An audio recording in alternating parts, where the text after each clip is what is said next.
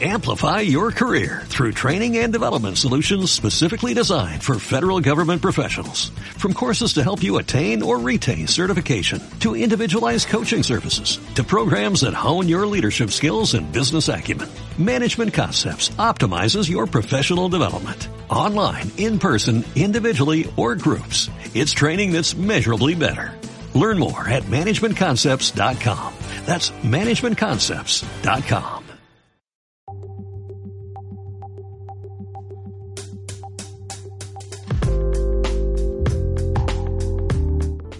¿Qué tal? Bienvenidos a una nueva entrevista de la serie Diálogos con Jorge Gestoso rumbo a Claxo 2018, el primer foro mundial del pensamiento crítico que se realizará en Buenos Aires, Argentina, en el mes de noviembre. Una serie en la cual estamos entrevistando a personalidades a nivel mundial. Y hoy tenemos el honor que nos acompañe desde Madrid el politólogo de la Universidad Complutense y fundador de Podemos, Juan Carlos Monedero. Juan Carlos Monedero, gracias por estar con nosotros. Un placer. Juan Carlos, cuando tú como politólogo abres los ojos al mundo, ¿cuál es el tema que te preocupa más? Qué buena pregunta. Yo creo que, que los que llegamos a la ciencia política tenemos una preocupación siempre por el poder abusador. Yo creo que, que en mi caso concreto tengo profundas dificultades para, para aguantar a los abusones. Y creo que de alguna manera eso te va llevando a preguntarte por los grandes abusadores, eso te lleva a preocuparte por el Estado y eso te lleva siempre a tener también una mirada crítica respecto del Estado para intentar entender ¿no? cuáles son las estrategias que utilizan esos, esas minorías consistentes, como las llamaba Norbert Lechner, para eh, conseguir convencer a las mayorías, que es la gran pregunta que se hizo Etienne de la Boétie en el siglo XVI. Es decir, ¿cómo es posible ¿no? que eh, hay una servidumbre voluntaria o involuntaria. Y de alguna manera el politólogo tiene que acompañar a los, a los que se rebelan contra esa servidumbre y también alumbrar ¿no? a los que voluntariamente prefieren la servidumbre a la emancipación. Y de alguna manera nuestro trabajo es eh, esa doble línea comprometida de ir dando luz ¿no? para que se identifique realmente el poder y también ir dando coraje para luchar contra el poder. Tú estás en el viejo continente. ¿Cómo ves a Europa? Pues Europa está envejecida. Europa está después de, después de un medio siglo luminoso, ¿no? después de la experiencia brutal del fascismo, la emergencia de los estados sociales, la Europa de los derechos humanos, una Europa que es verdad, no hay que olvidar que fue muy democrática hacia adentro y no tanto hacia afuera. Eh, el siglo, la segunda mitad del siglo XX ha sido el siglo de la guerra, el medio siglo de la Guerra Fría, y Estados Unidos entregó a la ciudadanía europea derechos humanos, Estado social, libertades, pero es verdad que siguió manteniendo hacia afuera una actitud colonial, una actitud eh, arrogante, una actitud eh, bueno que repetía los patrones imperialistas con nuevas fórmulas, pero repitiendo los patrones imperialistas tradicionales de las grandes potencias. Es verdad que, Europa fue capaz de referenciarse como un oasis de derechos humanos respecto de lo que era la Unión Soviética y lo que eran los Estados Unidos. Eso se está rompiendo, ¿no? Y ahora nos encontramos con que Europa sigue manteniendo sus, sus conductas imperiales, lo estamos viendo en Oriente Medio, lo vemos en África, sigue, lo vemos en América Latina, sigue teniendo ese comportamiento arrogante pero también hacia adentro ha dejado de respetar la democracia. Y nos encontramos con que esta vieja Europa es la que está planteando crear campos de concentración en las fronteras de, la Unión Europea y al mismo tiempo está bueno, votando a la extrema derecha que está dinamitando el Estado de Derecho y el Estado social. Por tanto, ahora mismo Europa está en un momento de, en un punto de inflexión donde vamos a tener que dar una enorme pelea para, que no, para que no triunfen los enemigos de la democracia. Se parece bastante nuestra situación actual a los años 30. Y vemos, eh, Juan Carlos, que tanto en Europa como acá en las Américas se está dando el fenómeno de los migrantes, acá incluso con Trump que quiere construir un muro. ¿Cómo explicas tú ese fenómeno de los migrantes que afecta tanto al continente de ustedes como a las Américas? Migrantes ha habido siempre, y, en todos los, y en todos los continentes. Es muy evidente eh, que España ha sido un país de emigración. durante los años 50, 60, España fue migrante, después del año 39, cuando la guerra de España emigramos, Galicia ha emigrado constantemente, Extremadura ha emigrado constantemente, Italia ha emigrado constantemente y parece que se nos olvida, ¿no? Y, siendo Europa un continente de emigración, ahora quiere comportarse de una manera que criticó ayer cuando los europeos eran los emigrantes y, por ejemplo, los Estados Unidos el país de acogida. Yo creo que, que si fuéramos inteligentes entenderíamos que buena parte de la construcción de los derechos en Europa se deben a los emigrantes. Es muy evidente en el caso de la Comuna de París de 1871, donde las reclamaciones de derechos de los emigrantes significó también ensanchar la base de derechos del resto de los, de los nacionales en ese momento de Francia. Igual que ahora mismo en España. Si en España ha habido un movimiento para luchar contra los desahucios, ha sido gracias a la inmigración latinoamericana, que fue la que creó la plataforma de afectados por la hipoteca y la que presionó para decir que, que no era una crisis económica, sino que se trataba de, un, de una estafa. El problema es que los emigrantes siempre han sido el chivo expiatorio de las extremas derechas, ¿no? Ocurrió eh, en Estados Unidos, o ha ocurrido en todos los lugares. Y ahora, otra vez, ¿no? Los emigrantes son aquellos que una extrema derecha sin ideas señala como los responsables de todos los males, con un discurso muy simplista, con este populismo de derechas. El discurso dice, da igual que tú no tengas trabajo, da igual que no tengas vivienda, da igual que no tengas educación, tú eres de aquí, ¿no? Y de alguna manera la oferta de tú come identidad, tú come nacionalidad, da igual que todo lo demás se hunda delante de tus ojos, porque tú eres de aquí, peor son los inmigrantes y además todo lo que te amenaza la culpa no es del sistema financiero, de los bancos o de políticos corruptos, la culpa de todo es esa amenaza de los emigrantes y comienzan a construirse relatos de que ellos son los que agotan la seguridad social, de que ellos son los que ponen en peligro la seguridad ciudadana y se olvida, por supuesto, que los emigrantes siempre pagan impuestos cuando consumen porque pagan también el IVA. Al final yo creo que la gran vergüenza que tiene ahora mismo Europa es su comportamiento con los emigrantes. En el caso de específicamente de España, ¿cómo ves eh, los desafíos y las perspectivas de España tras la salida de Rajoy? Bueno, pues mm, ha sido un regalo, ¿no? Rajoy ha representado lo peor del modelo neoliberal, ¿no? Ha representado el incremento radical de las desigualdades, el desmantelamiento de un Estado social como el español, que es bastante deficitario. Entramos muy tarde en el Estado social y estamos saliendo muy pronto significa eh, una política de odio interna entre los diferentes pueblos que integran España intentando presentar a Cataluña ¿no? como si fueran eh, unos extranjeros que quieren robar ¿no? a la identidad española y que quieren romper nuestro país, ha significado un endurecimiento del autoritarismo con leyes como la ley Mordaza, eh, ha habido un control brutal de los medios de comunicación, tanto públicos como privados, ¿no? que se convierte en el gran factor que establece lo que decimos en la ciencia social, establecen la agenda setting, es decir, de qué se habla y de qué no se habla, y el framing, es decir, enmarca de cuál es la forma de interpretar todo lo que ocurre.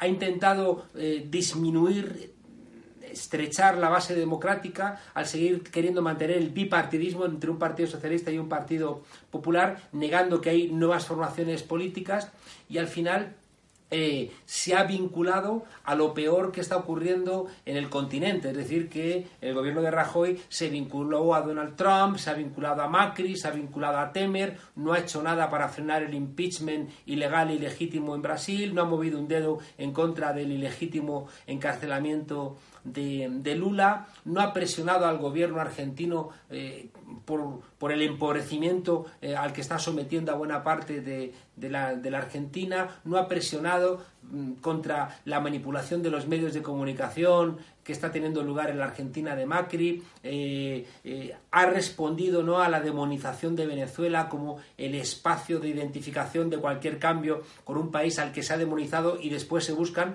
semejanzas entre López Obrador, Pablo Iglesias, Correa, quien fuere, ¿no? con ese país demonizado. En fin, eh, Rajoy ha significado lo peor y por supuesto, claro, como en todos los países, el neoliberalismo por todos los procesos de privatización está vinculado inequívocamente en todos los países a la corrupción. y por tanto Rajoy ha, sido eh, el epítome, ¿no? ha sido la, referencia por excelencia de la corrupción en, mi país y por tanto salir abre una ventana de oportunidad en la cual ahora mismo estamos eh, peleando. Justamente tú mencionabas a, Trump. Eh, ¿Qué piensas, ya viniendo a las Américas, qué piensas de Donald Trump? Pues es un producto muy de la época, ¿no? Es un producto muy más repetido de lo que pensamos. El neoliberalismo, eh, cuando entra en crisis, es decir, cuando tiene dificultades para, para reconstruir eh, su matriz de legitimidad y su matriz de reproducción económica y necesita, por tanto, empobrecer a un mayor número de gente para garantizar ¿no? la tasa de ganancia y este modelo de desigualdades propio del modelo neoliberal tiene siempre cuatro alternativas, ¿no? En tipos puros, aunque luego suelen estar más mezcladas. La primera es decir que no hay alternativa. El There is no alternative de, Margaret Thatcher, aprobado y apoyado por todos los premios Nobel y prácticamente por todas las economías, perdón, por todas las facultades de economía del mundo. Si eso no funciona, suelen hacer grandes coaliciones, es decir, se juntan los partidos socialistas, los partidos conservadores, como en Alemania, que es una forma de decir que no hay alternativa. La tercera posibilidad siempre es buscar un insider que parece un outsider, es decir, buscar a, un populista de derechas que como Hitler, ¿no? Y hay que salvar las distancias. Es verdad que no vamos a ver a la Wehrmacht, ¿no? Eh, arrancando la, la, la barrera aduanera con Polonia, ¿no? Estamos en otros tiempos pero como dice Boaventura de Sosa Santos, el fascismo social es una realidad que se repite en términos de exclusión y de violencia. Entonces, vamos a encontrar que esta tercera posibilidad que siempre ha puesto en marcha el populismo, que es agitar por la mañana la bandera de los excesos del sistema, agitar, por ejemplo, en los años 30 la bandera del Tratado de Versalles que empobrecía a los alemanes, pero por la noche reunirte con los grandes empresarios, con las Siemens, con, los Krupp, ¿no? con los Thyssen, eh, implica que para engañar a la gente tienes que buscar un insider y presentarlo como un outsider, es decir, un populista de derechas, sea un banquero como Macron, sea un millonario como Macri, sea eh, un hombre de economía como, como Temer, o sea, un supuesto empresario de éxito como, como, Trump. Hay una expresión del presidente autoritario de Turquía, Erdogan, que decía voy a gobernar Turquía como si fuera una gran empresa. Y el modelo neoliberal no deja de ser eso no deja de ser el intento ¿no? de gestionar nuestros países como si fueran una gran empresa dirigida por un capataz autoritario. Donald Trump no va a solucionar ninguno de los problemas, los va a empeorar todos. Es un hombre errático, es un hombre que dice una cosa y luego tiene que desdecirse, que está llenando de incertidumbre al mundo, que, es, que, tiene simpatías con Putin al mismo tiempo que eh, eh, cuestiona ¿no? La democracia en el continente europeo, que amenaza constantemente a las democracias latinoamericanas, eh, que dispara contra sus propios servicios secretos, eh, que genera con sus medidas económicas una guerra comercial con China que no sabemos por dónde va a, terminar. En fin, creo que es el resultado normal de un capitalismo en crisis que busca unas salidas eh, siempre, como te decía, de decir que no hay alternativa, de gran coalición, de populismo de derechas o de autoritarismo y Donald Trump significa una mezcla prácticamente de todas, porque Donald Trump está ahí porque el Partido Demócrata no tuvo el coraje de apostar por Bernie Sanders. Y al presentar un personaje como Hillary Clinton, identificada como la gran ciénaga ¿no? de Washington, pues los golpeados por la globalización neoliberal, los golpeados por la crisis, los golpeados por el empeoramiento de las condiciones de vida, dicen, busco a alguien eh, que me dé una salida con el control de los medios de comunicación eh, y ya digo, y los propios errores de la izquierda norteamericana emergen personajes como Trump que, que lo único que van a hacer, insisto, es empeorar prácticamente todo aquello que toquen. Tú y yo tuvimos justamente en esa histórica elección de México en donde eh, Andrés Manuel López Obrador, AMLO, obtuvo un demoledor triunfo frente a la estructura, al status quo, al establishment, ¿Y cómo ves entonces, Juan Carlos, América Latina luego del triunfo de López Obrador? Yo creo que después de 15 años de gobiernos de cambio se notan evidentes señales de fatiga. ¿no? Creo, que, creo que es evidente que después de éxito ese éxito descomunal, ¿no? de sacar que a 80 millones de personas de la pobreza, de democratizar los países, de dar un nuevo espacio a las mujeres, de incorporar a los indígenas, de establecer nuevas infraestructuras, de alfabetizar de, construcción de vivienda, eh, de ampliación de, la educación a, los sectores populares, de ampliación de la sanidad a los sectores populares, ahora hay señales claras de, agotamiento. ¿no? Es verdad que eh, después de la experiencia en Oriente Medio, eh, Estados Unidos se dio cuenta de que había perdido lo que entiende que es su patio trasero y ha regresado con mucha virulencia, ¿no? Es decir, que Estados Unidos ha regresado a la política de las cañoneras respecto de América Latina y no invade porque no tiene garantías de que le salga bien. Pero la lógica es la misma, ¿no? El bloqueo ahora mismo al que después de la, de la experiencia terrible histórica del bloqueo a Cuba, el bloqueo actual al que se está sometiendo a,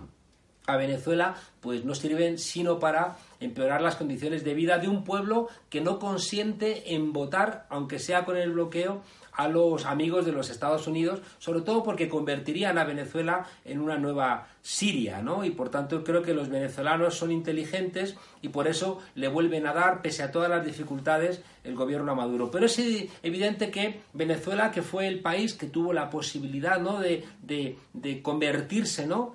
En el, en el, en, el mascarón de proa ¿no? de los gobiernos de cambio, pues ahora tiene muchos problemas como para poder hacer esa tarea. En Ecuador, eh, Lenín Moreno se está convirtiendo en una persona que ha traicionado eh, eh, el contrato electoral que le llevó al gobierno. ¿no? vemos que en Argentina Temer ha en un año, en, un par de años deshizo, ¿no?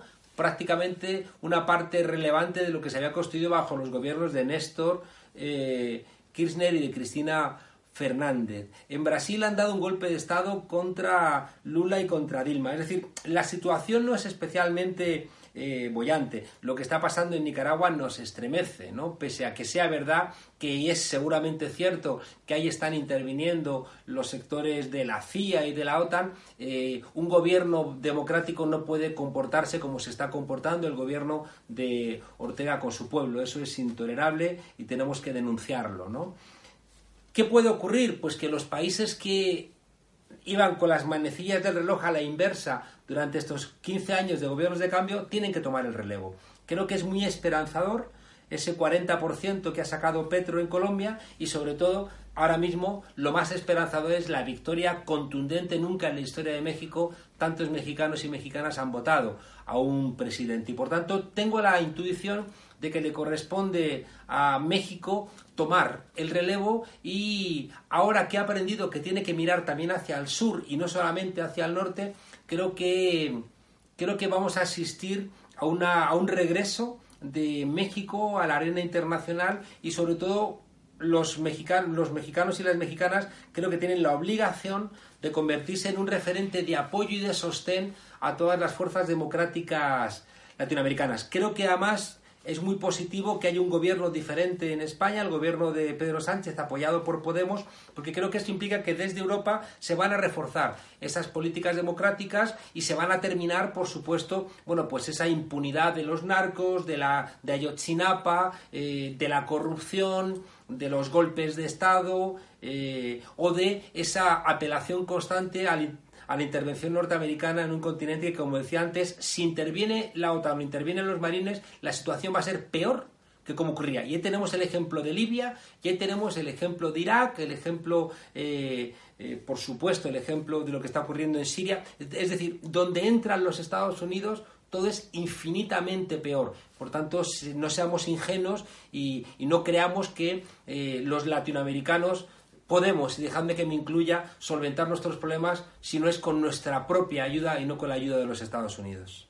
Tú decías precisamente hablando de los latinoamericanos, tú decías, el pueblo en América Latina vota cada cuatro, cinco o seis años, el poder vota todos los días. Explícanos. Bueno, pues porque, porque los poderosos todos los días tienen la capacidad de marcarle la agenda a, a los gobernantes. López Obrador, como he dicho cuando estaba allí, ha ganado el gobierno, pero no ha ganado el poder. El poder está en los medios de comunicación, el poder está en, en la gran banca, el poder está en, la banca de pagos de Basilea, el poder está en el Fondo Monetario Internacional, en el Banco Mundial, está en la OEA, el poder está en, en ese país, Estados Unidos, que, que se gasta eh, más del 60% del gasto mundial en armamento, el poder está en las universidades, el poder está en la jerarquía de la Iglesia que no quiere escuchar al Papa Bergoglio. Es decir, el poder está en donde ha estado siempre, con un matiz muy importante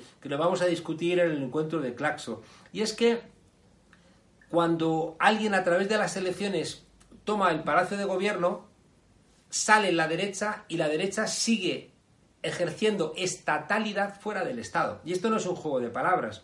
Esto lo que implica es que cuando la derecha está en el gobierno utiliza las palancas del Estado para seguir manteniendo sus políticas de privilegio, pero cuando están fuera del Estado siguen teniendo a los funcionarios, siguen teniendo eh, a la oficialidad del ejército, a la oficialidad de la policía, sigue teniendo las vinculaciones con los grandes bufetes de abogados que les vinculan también con eh, los grandes capitales mundiales, sean del narcotráfico, de las armas o de cualquier o de los fondos buitre. Y por tanto, la capacidad que tienen de seguir dictando las políticas de un país desde fuera del Estado está ahí. Es fortísima, ¿no? Es lo que, lo que, llama, lo que llamaba Nikos Pulanzas la selectividad estructural del Estado, ¿no? Y por tanto, creo que tenemos la obligación de entender, y por eso seguimos defendiendo que hace falta no solamente votar, sino que eh, si tú votas una vez cada cuatro, cada seis años, los que tienen la posibilidad de forzarte a hacer cosas, que son los que votan todos los días, van a convertir tu voto en papel mojado. ¿Cuál es la única fuerza que tiene el pueblo, además de depositar el voto? Bueno, pues todos los días contrarrestar en la calle esa posibilidad que tienen los poderosos de llamar por teléfono a los gobernantes, de llamar por teléfono a los presidentes de los medios de comunicación, de establecer matrices, de desestabilizar, de pagar a gente para que haga sabotajes, para, eh, para que haga bloqueos. Y por tanto, el pueblo consciente es el que tiene que salvarse a sí mismo. Y no es retórica.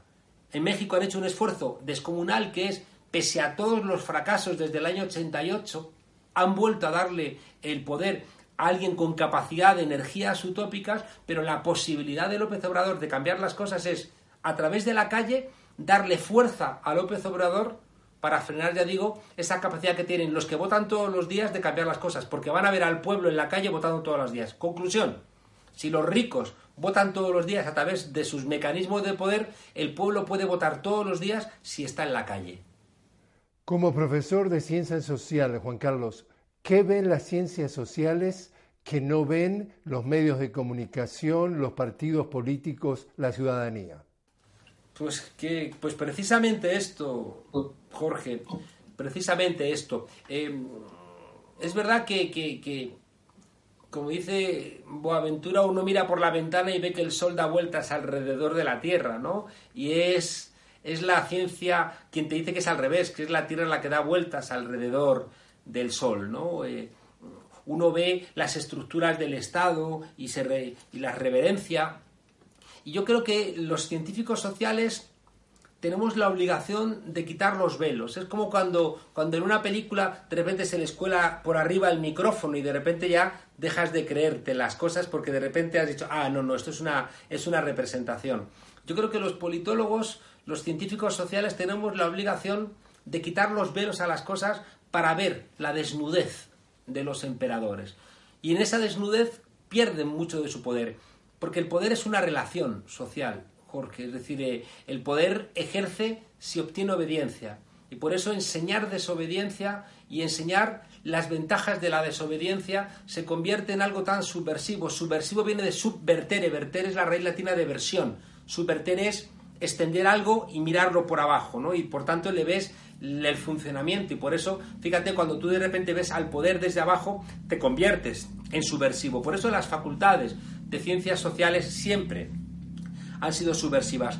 Hay que dar un salto, ¿eh? porque, porque tenemos la obligación de convertir a las facultades de ciencias sociales otra vez en, en develadores, en, eh, en pensadores que desnudamos los espacios actuales del poder, que no son los tradicionales. Y eso nos obliga a Jorge a empezar a analizar qué ocurre con el Big Data, cómo opera en el poder Facebook, Amazon, qué es eso de la falsa economía colaborativa, ¿no? Que, que, que, a través de supuestas plataformas de colaboración lo que hacen es regresarnos ¿no? a condiciones laborales del siglo XIX, que evitan los impuestos. Yo creo que tenemos que recuperar la capacidad de transformación. Los científicos sociales hemos sido muy buenos identificando los problemas, pero no hemos sido tan buenos encontrando soluciones. Y hay una cosa muy buena, fíjate, Jorge, que tenemos que hacer desde las ciencias sociales, que es volver a hacer interseccionales los problemas. Ahora en Europa está emergiendo mucho la discusión eh, feminista y uno de los elementos más potentes, transformadores del feminismo, es cuando no es solamente una identidad feminista, sino cuando es interseccional. Es decir, cuando el feminismo lo miras desde la matriz también eh, de la explotación capitalista y de la explotación también colonial, aparte de la explotación patriarcal. Y ese cruce de miradas nos obligan, por ejemplo, ahora en las ciencias sociales a volver a hacernos interdisciplinares y entender que el poder ahora mismo en 2018 en Argentina, en Brasil, en España, en Francia, en Nicaragua, está operando, por supuesto, con las fórmulas tradicionales de la violencia, de los medios de comunicación, eh, de la Iglesia, pero tiene nuevas herramientas que nos obliga a entender la nueva economía. Necesitamos economistas críticos que, eh, que, sean capaces de explicar cómo funciona un sistema financiero donde se crea constantemente dinero y le da muchísimo poder a particulares. Tenemos que repensar el tema de las monedas, tenemos que repensar todo el tema del derecho. La derecha está utilizando el sistema judicial eh, para intentar revertir la democracia en todos los lugares y tenemos que controlar las tecnologías. Tenemos, como te decía, saber qué ocurre en la Internet, saber qué ocurre en Facebook, qué ocurre en, Twitter, qué ocurre eh, en todo este entramado que, que está generando enormes desigualdades otra vez, que está acabando con el pequeño comercio, que sabe más Mark Zuckerberg que nuestras parejas de nosotros, que como vimos que en el caso de Cambridge Analytics eh, son capaces de señalar una capacidad de incidencia en la ciudadanía que no ha existido en la historia, porque saben más de nosotros que lo que podía haber acumulado el Mossad, la CIA o el KGB. Bueno, pues una ciencia social crítica tiene que señalar todas esas cosas, tiene que decir que cada vez que tú das un like en Facebook estás trabajando para aquellos que buscan de alguna manera robarte tu esfuerzo y tu inteligencia. Bueno, por tanto, yo creo que esa obligación de ser críticos de las ciencias sociales, de señalar lo que no se ve, nos obliga, ya digo, a levantarle eh, los velos al patriarcalismo, al nuevo capitalismo y también, por supuesto, al colonialismo. Tareas que no son sencillas, ¿no? Sobre todo en un mundo donde todo está transformándose y donde hay cosas que están en oscuridad. ¿Qué pasa con China? ¿Qué pasa con Rusia? ¿Qué pasa con el Pacífico? ¿Qué pasa con las mujeres? Es decir, todos esos elementos son los que tenemos que develar y por eso creo que los científicos sociales hoy en día son más necesarios que nunca. Por último, Juan Carlos, ¿cuál sería tu mensaje a aquellos que están evaluando, que están considerando, que están interesados en inscribirse a participar en este primer Foro Mundial del Pensamiento Crítico, Claxo 2018, que se realizará en Buenos Aires, Argentina, en el mes de noviembre. A la gente que está pensando apuntarse al encuentro de Claxo en noviembre en Argentina, les diría que hacer pensamiento crítico te cobra un precio. Se va a enfadar gente contigo, el poder no le va a gustar, lo que estás haciendo. Vas a tener que hacer un esfuerzo muy importante para estudiar, para saber dónde se quebraron las cosas, dónde se hicieron las trampas, para establecer cuáles son las alternativas, para demostrar que las alternativas son mejores. Pero si apuestas por el pensamiento crítico, vas a entrar en un mundo mucho más luminoso. Y sobre todo vas a dar una respuesta a esa pregunta ¿no? que el ser humano siempre se ha hecho, ¿no? ¿Cuál es nuestro lugar en el mundo? Creo que ir al encuentro de Claxo implica atreverte a apostar por la verdad y no por la mentira, por la bondad y no por el egoísmo y por la belleza y no por la fealdad. Yo creo que siempre hemos sabido que el desafío de aprender seguramente es lo que nos hace plenamente humanos, porque en el desafío de aprender está siempre el desafío también de contarlo a los demás. Así que si os apuntáis a Claxo, ahí nos vemos. Juan Carlos Monedero, muchísimas gracias por estar con nosotros. Un fuerte abrazo, Jorge, y un abrazo al continente latinoamericano.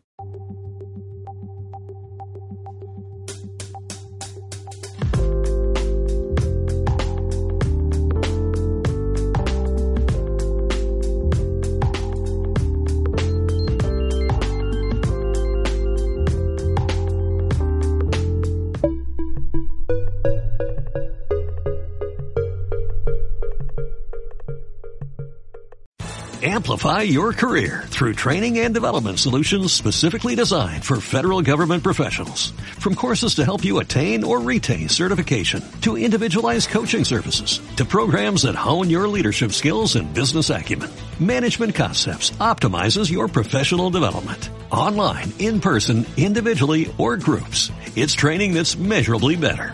Learn more at managementconcepts.com. That's managementconcepts.com.